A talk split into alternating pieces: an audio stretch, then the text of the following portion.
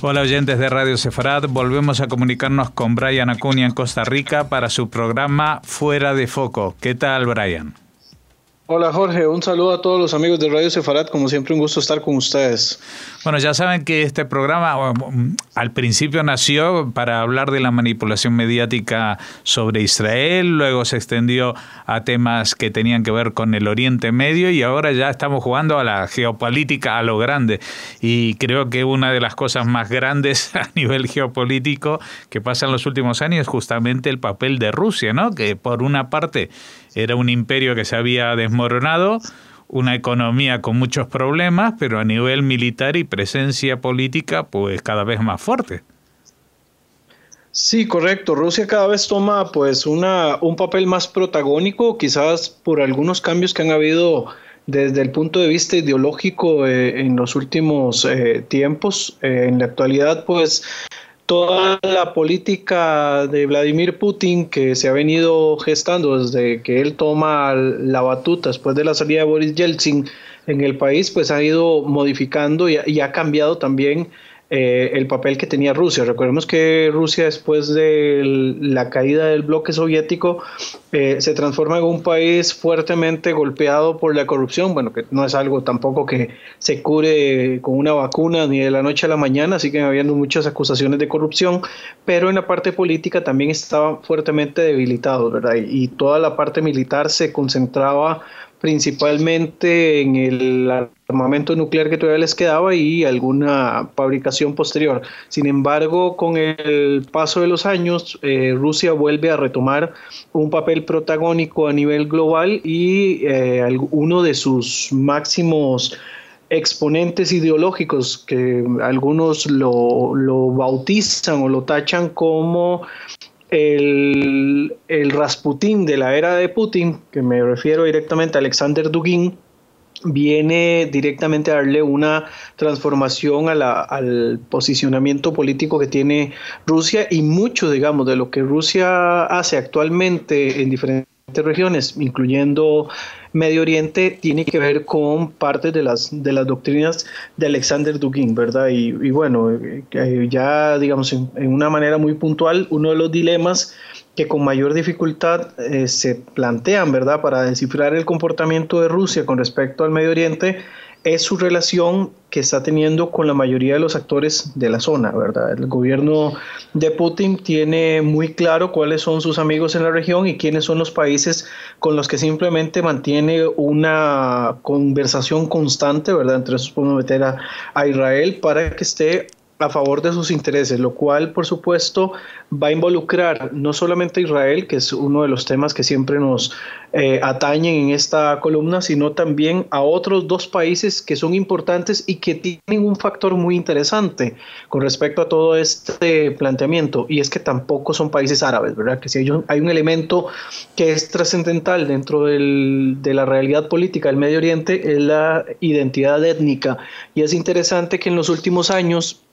la mayor fuerza de las relaciones que tiene eh, Rusia con países del Medio Oriente es con dos países que no entran dentro de ese crisol de países árabes como lo son directamente Turquía e Irán, ¿verdad? También podríamos decir que el país árabe dentro de la región con el que tiene mayores relaciones es con Siria y Siria técnicamente lo que se convierte en es en una especie de eh, bastión adicional que tiene el gobierno iraní dentro de la zona. Por lo tanto, al final de cuentas no es Siria un elemento tan trascendental para entrar en el mundo árabe, porque además Siria no tiene, digamos, el beneplácito de la mayoría de los eh, países de origen árabe. Por lo tanto, esta relación que tiene Rusia con Irán y con Turquía la hacen bastante eh, trascendentales en el posicionamiento dentro de la zona. Y bueno, hablando directamente de Alexander Dugin, ¿verdad? uno de sus libros eh, donde él como estratega y como filósofo plantea elementos bastante particulares es el de la cuarta teoría, ¿verdad? Que donde se habla de, una alianza entre Rusia, Irán y Turquía, que también se le llama la civilización, la alianza de la civilización de la Tierra, ¿verdad? Donde eh, se plantean elementos muy sustanciales como una alianza estructurada en ideales muy enfocados, muy, muy aterrizados, diferente, digamos, de las alianzas occidentales. La alianza que plantea Dugin dentro de este principio, la cuarta teoría, habla de eh, fortalecer ideales como la religión, la identidad colectiva y el respeto a los valores de cada país que forma parte de la, de la alianza. Entonces, en este punto, el que Rusia haya mejorado sus relaciones históricas con Turquía, que es uno de los actores que tiene que llamarnos la atención, porque además recordemos que Turquía es parte o ha sido parte durante muchas décadas de las alianzas occidentales, principalmente de la organización del Tratado del Atlántico Norte, ¿verdad? De la OTAN pero que Rusia haya podido cambiar esa relación tensa que ha tenido con Turquía durante muchas décadas y poder este, ahora tener una, situación más cordial, eh, le ha permitido a Rusia en este caso tener una serie de accesos territoriales que, bueno, en décadas anteriores jamás nos lo habríamos imaginado, lo hemos mencionado en otras columnas, por supuesto, y esto ha permitido junto al movimiento estratégico de tomar y rusificar nuevamente eh, Crimea, por ejemplo, la posibilidad de que el gobierno de Vladimir Putin pueda tener acceso a través del Mar Negro primeramente y posterior del Mar de Mármara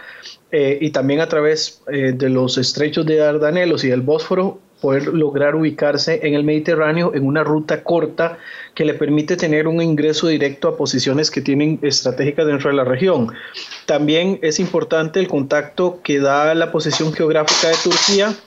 para controlar los accesos entre los dos continentes de los principios geoestratégicos que tiene eh, esta teoría de Dugin, ¿verdad? que es la, teoría eurasianista, ¿verdad? darle este rol protagónico a estas regiones eh, globales y eh, eso le, mantiene a Rusia una posibilidad a través de Turquía de tener controles estratégicos en las orillas de las regiones de Europa y de, y de Asia, ¿verdad? Que también es interesante, porque se puede hacer un planteamiento de los controles desde el corazón mismo de Asia, que serían las regiones cercanas a China y a Rusia, a como se puede hacer al revés desde las orillas. En este caso, el que se tenga una relación tan ahora tan cerrada con Turquía permite ese, ese tipo de, contactos, ¿verdad? También la posibilidad de controlar desde este sector otros actores importantes que están en regiones eh, pues eh, cercanas también al Medio Oriente, como lo son Estados Unidos y sus aliados, así como China, ¿verdad? A través de sus contactos comerciales y eventuales movimientos que se puedan vigilar con mayor detalle. De igual manera, la relación, ahora bien, no directamente con Turquía, porque ya hemos visto cuáles han sido las ventajas de la relación con Turquía, pero ahora bien, hablemos de la relación directamente asociada con la República Islámica de Irán. Esta obedece también a una posición de cercanía estratégica, tanto geográfica, ¿verdad? Están muy, muy cerca a un país del otro, lo que les da esa relación bastante estrecha, además que se habla de una influencia que tiene directamente eh, ideológicamente la República Islámica de Irán con algunos musulmanes que viven dentro de Rusia, lo que en algún momento se podría plantear como un foco de, eventuales tensiones o eventuales eh, distracciones al interno, aunque esto se ha superado con el paso del tiempo, pero por un posicionamiento eh, Irán en cierta manera se transforma en una eventual plataforma de defensa para los intereses rusos dentro de la región del Medio Oriente, con una estabilidad que es política un poco más aplomada a lo que posee, digamos, otro país que está dentro de la región, que como ya lo mencioné, es el único país árabe de la ecuación y no es tan trascendental como lo es el caso de Siria. Pero en este último, la importancia que tiene Siria propiamente es el posicionamiento al lado del mar Mediterráneo y también el hecho de que ahí en, en Siria se encuentre el puerto de Tartus, ¿verdad? Que es donde Rusia tiene una de las principales entradas hacia el mar Mediterráneo. Y por supuesto, esta relación con la República Islámica de Irán se suma de manera trascendente el posicionamiento que hay con respecto a Asia Central, ¿verdad? Tanto por cuestiones que hay de acuerdos regionales como elementos eh, importantes, eh, entre ellos el manejo de los recursos que tiene la cuenca del Mar Caspio o la participación que se está teniendo desde la fundación de la Organización de la Cooperación de Shanghai, ¿verdad? Que, que tiene algún tiempo muy reciente de estarse gestando y que esto también le da un fortalecimiento a estas nuevas alianzas y En este caso, Irán viene a fortalecer junto con Rusia esta, este esquema de cooperación interna, le da un posicionamiento también pensando no solo en, en los intereses iraníes o en los intereses rusos, sino también en mantener como cierto control, pero al mismo tiempo una importante alianza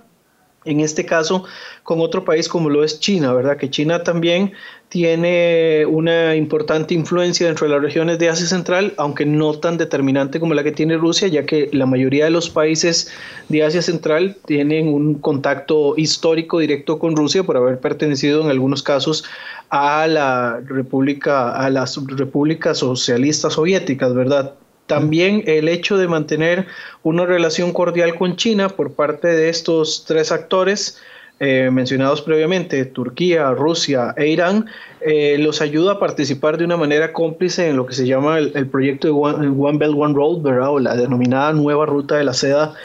eh, propuesta por Xi Jinping, el presidente chino,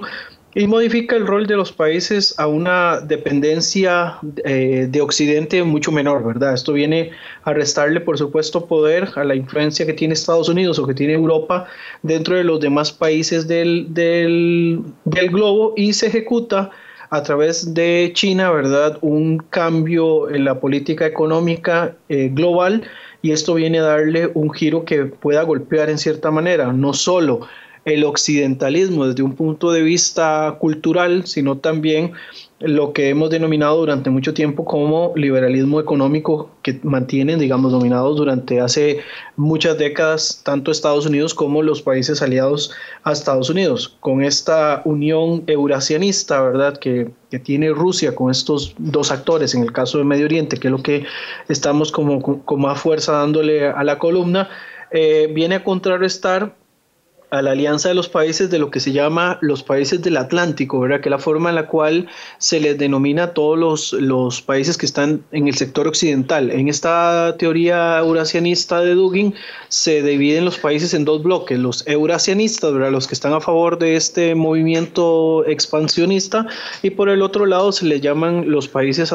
atlantistas, ¿verdad? los que están a favor de todos los movimientos hacia el Atlántico, donde eh, los principales líderes son Estados Unidos y Gran Bretaña, y quienes, según Dugin, tienen un poder asociado al tema político y económico, dejando de lado en muchos casos valores de las sociedades que los componen o que participan con ellos, y dan mucho énfasis al liberalismo económico como un elemento que daña fuertemente a las sociedades. Pero también hay un elemento sustancial dentro de toda esta parte doctrinaria de Dugin, y es que se considera que la doctrina de cabecera que sigue el presidente Vladimir Putin no solamente lo lleva a intentar dominar eh, las regiones euroasiáticas, sino que también lo lleva a promover un nuevo dogma de multipolaridad del poder donde se va a fortalecer la identidad de los grandes gestores de poderes regionales y en estos casos se menciona el poder obviamente de Rusia, ¿verdad? Como principal cabeza de los poderes globales, se menciona a China y la India como los otros poderes complementarios de las regiones asiáticas, ¿verdad? Por sus diferencias ideológicas o sus diferencias históricas, se meten ahí como, como polos de un mismo eje o donde se fortalece en la lucha contra lo que denomina la invasión occidental y se mencionan tres casos muy particulares. Un eje islámico remozado, lo que tiene por supuesto una, un supuesto muy basado en un, en un idealismo que en la actualidad es poco probable por lo heterogéneas que son las poblaciones del mundo islámico pero que también podría gestarse con los líderes de, de parte de las, de las grandes potencias de estos movimientos eh, musulmanes. Por ejemplo, eh, menciona el caso del chiismo controlado por, por Irán, que es una realidad desde hace muchas décadas, pero por el otro lado viene a sustituir el liderazgo sunita que adquiere Arabia Saudita principalmente por ser quienes dominan los territorios de Meca y Medina, para darle este rol protagónico a Turquía, dentro de un supuesto, por favor, eh, que, aparecería por ahí y esto vendría, digamos, a darle un cambio a lo, que, a lo que en la actualidad se está gestando con respecto a ese liderazgo. Por otra parte, también se pretende gestar desde el punto de vista duguinista y que también pretende golpear a Occidente un liderazgo en América Latina que esté unida contra lo que ellos llaman algo así como el neoimperialismo norteamericano y europeo y al mismo tiempo gestar una especie de alianza panafricana que termine de enterrar los intereses occidentales en todos estos territorios que fueron parte de sus colonias en siglos pasados. Jorge, no sé si quieres hacer alguna acotación. No, me parece que de, aquí todos tenemos que salir a leer eh, Alexander Dugin, los que como en mi caso no lo conocían, y veremos que el guion de lo que está pasando pues estaba escrito en alguna parte, ¿no? Sí, y para cerrar con la columna, aquí lo que sí quiero hacer énfasis porque la, la, parte importante de la columna de hoy es la alianza o por lo menos los contactos que tiene desde el punto de vista duguiniano, duguinista o como quiera, queramos llamarle, a los países del Medio Oriente, ¿verdad? Ya mencionamos dos, Turquía e Irán, que como decía al principio, son países no árabes que están dentro de la región, pero me falta un país no árabe que está dentro de la región y que se le considera en cierta manera una especie de potencia periférica dentro de la, zona del Medio Oriente que no es miembro del, por, decirlo así, de la cuadra, ¿verdad? Como lo es el Estado de Israel. ¿Cuál es la visión que tiene Rusia desde un punto de vista de Alexander Dugin con respecto a Israel? Entonces, acá en algunas entrevistas que estuve revisando para ver cuál es el rol que juega Israel para Dugin, él deja en claro que no hay ningún problema con el Estado de Israel propiamente. Sí dejan en claro de que dentro de la región el amigo más cordial que tiene Rusia es Irán, ¿verdad? Entonces, en el caso de un eventual enfrentamiento entre Irán y, y, y el Estado de Israel, dejan en claro que muy probablemente las herramientas que pueda brindar Rusia serían directamente enfocadas hacia Irán, ¿verdad? Es, por decirlo así, el, el, aliado que tiene por excelencia dentro de la región. Pero sí dejan claro de que se intenta conversar eh, hasta cierto punto para mantener equilibrios que al final de cuentas lo que vengan es a favorecer a Rusia. No, no creo que que el enfoque sea tanto fortalecer a Irán porque vemos que todas las, todos los elementos que incluye Rusia que pueda favorecer a Irán le ponen como un límite, ¿verdad? No pasa más allá de los límites que la propia Rusia quiera eh, imponerle. No, no pretenden de ninguna manera que haya un expansionismo iraní más allá de, de lo que le convenga a Rusia, y, de cierta manera desde esa posición es como ellos lo explican. Otro elemento es que dentro de los principios, si bien son altamente nacionalistas, no se podría entrar a hacer una especie de señalamiento si el pensamiento de Dugin es antisemita o no es antisemita. Sí tiene mucho de pensamiento eh, contrario, digamos, al sionismo que pueda estar muy asociado con, em, con ideales eh, como, por ejemplo, el capitalismo, ¿verdad? lo, que podríamos hablar de una especie de sionismo occidental, y también obviamente tiene muchas resistencias con respecto al, a los movimientos sionistas socialistas, ¿verdad? Que al final de cuentas eh, creo que son dos vertientes bastante importantes del, del movimiento sionista. Y también en cierta manera eh, hace una especie de eh, división o de, separación entre lo que podría ser el judaísmo euroasiático, ¿verdad? Que ellos podrían llamarle también como rebelde, liberal o, o, más bien antioccidental, y por el otro lado una especie de judaísmo atlantista, ¿verdad? Lo que esté más asociado con Occidente. Entonces, desde un punto de vista estratégico, Rusia no tiene ningún interés por el momento, por lo menos eso no queda claro dentro de las, dentro de las teorías de Dugin, de eh,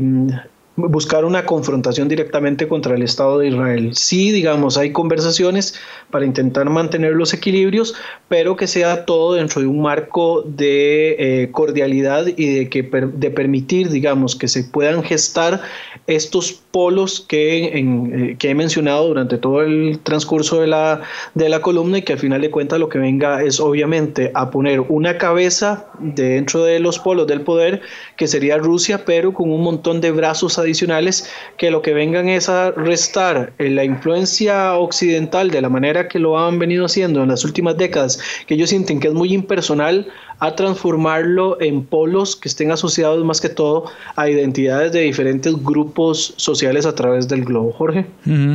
Bueno, con esta detallada descripción de la teoría y la aplicación de esta teoría en el caso de la geopolítica rusa en Oriente Medio. Nos despedimos hasta dentro de dos semanas como siempre. Muchas gracias Brian Acuña por habernos atendido. Muchísimas gracias y seguimos en contacto.